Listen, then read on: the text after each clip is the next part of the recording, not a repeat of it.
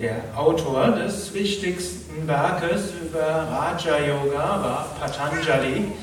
Irgendwann vor etwa 2000 Jahre plus minus ein paar hundert Jahre hat er gelebt. Und er hat den Raja Yoga, man kann sagen, kodifiziert. Er hat eben dieses wichtige Werk geschrieben. Und in dem finden wir eigentlich alles Wichtige, was man zum Thema Gedankenkraft, positives Denken dort finden kann oder was es dort gibt.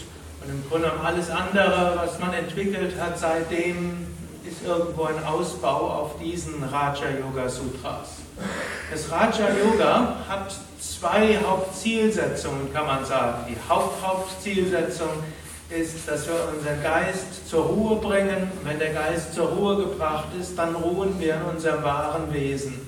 Und wenn wir dieses wahre Wesen erreicht haben, dann haben wir das erreicht, woran wir, wonach wir streben. Zum Zweiten gibt aber auch Patanjali eine Menge von Techniken, wie wir unseren Geist nutzen können, um verschiedenste Ziele im Leben zu erreichen. Er schreibt immer wieder verschiedene, beschreibt verschiedene Tipps, wie wir unsere Gedankenkraft nutzen können. Ich möchte aber jetzt besonders nochmal auf die Aspekte, eigentlich die höheren Aspekte eingehen. Patanjali sagt dort ja im zweiten Vers des ersten Kapitels, Yogas Chitta Vritti Nirodha, vermutlich der bekannteste aller Yoga-Verse. Das heißt, Yoga ist das zur Ruhe bringen der Gedanken im Geist. Und der dritte Vers ist, Tada Drashtus Varupeva Astanam, dann ruht der Sehende in seinem wahren Wesen. Also das ganze Konzept des Raja Yoga ist, wir lernen unsere Gedanken zur Ruhe zu bringen. Dann, wenn unsere Gedanken zur Ruhe gekommen sind, dann ruhen wir in unserem wahren Wesen. Also eigentlich relativ einfach. Und unser wahres Wesen ist dann, hier überlappt sich mit der Vedanta-Philosophie, Satchit Ananda, Sein, Wissen und Glückseligkeit. Warum wollen wir also überhaupt zu unserem wahren Wesen kommen? Weil es irgendwo im Menschen angelegt ist. Wir wollen unsere wahre Natur erfahren. Das irgendwo schon im alten Griechenland heißt es Gnoti Seauton, erkenne dich selbst. Und weil wir nach Glück streben und unser wahres Wesen ist Ananda, ist Glück. Weil wir die Dinge erkennen wollen, erkennen wollen, was wirklich ist und unser wahres Wesen ist Chit, Erkenntnis, Bewusstsein. Weil wir letztlich die Grenzen unseres Lebens oder unserer Identifikation überwinden wollen. Irgendwo strebt der Mensch nach Freiheit, irgendwo strebt der Mensch nach Transzendenz, irgendwo will der Mensch immer mehr haben. Das ist ein Ausdruck von Sat. Sat heißt Sein. Wir wollen grenzenloses Sein erfahren.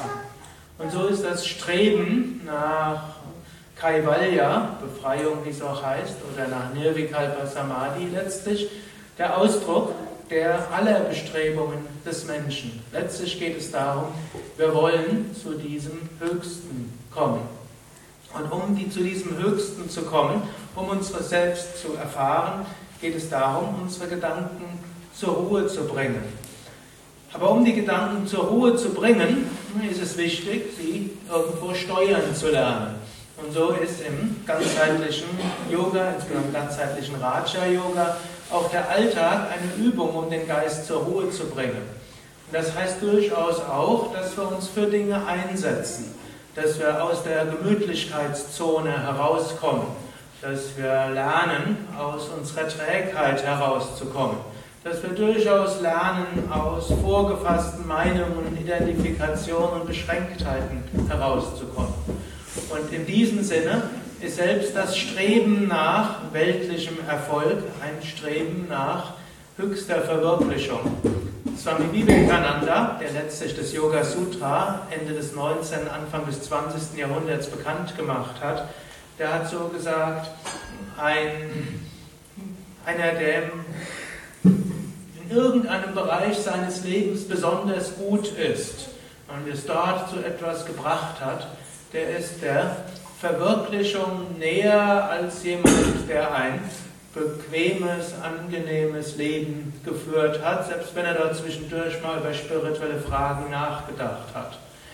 Wenn wir nämlich die Konzentration und die Energie und das Durchsetzungsvermögen, das man vielleicht im normalen Alltag entwickelt hat, dann einsetzen, um zu meditieren, dann einsetzen, um unsere ethische Verhalten zu entwickeln, einsetzen, um unsere persönliche innere spirituelle Disziplin zu entwickeln, dann kann man auf dem spirituellen Weg sehr schnell gute Fortschritte machen.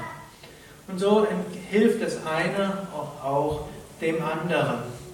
Und noch ein kurzer weiterer Aspekt, warum es gut ist, letztlich auch nach dem Spirituellen zu streben, nicht nur um langfristig die höchste Verwirklichung zu bekommen, sondern auch kurzfristige schöne Eigenschaften entstehen. Und auch vielleicht ein kleiner Tipp noch aus dem Raja Yoga, wo ja heißt, Yoga ist Chitta Vritti Nirodha. Yoga ist das zur Ruhe bringen der Gedanken im Geist. Dann ruhen wir in unserem wahren Wesen. Und das wahre Wesen ist Ananda. Angenommen, man würde in diesem Moment etwas mehr Freude erfahren wollen. Wir wollen in diesem Moment glücklich sein. Gibt es ein einfaches Rezept? Das ist nämlich, bringe deinen Geist etwas mehr zur Ruhe. Und wie können wir zum Beispiel unseren Geist zur Ruhe bringen? Indem wir uns einen Moment nehmen, um ganz im Hier und Jetzt zu sein. Einen Moment vielleicht den Atem beobachten. Einen Moment lang Schönheit genießen. Einen Moment lang eine Blume anschauen, einen Moment lang den Himmel anschauen, einen Moment lang ein Bild anschauen, wo vielleicht etwas ist, das uns irgendwo erhebt, oder einen Moment lang einen geliebten Menschen anschauen. All das hilft, dass unser Geist vorübergehend im Hier und Jetzt ist und unser Geist vorübergehend in der Ruhe ist. Und wenn unser Geist auch nur vorübergehend in der Ruhe ist, dann strahlt etwas aus unserem höchsten Selbst. Gott strahlt daraus Freude, die auch Liebe mit beinhaltet, strahlt daraus Erkenntnis und Verbundenheit. Amen.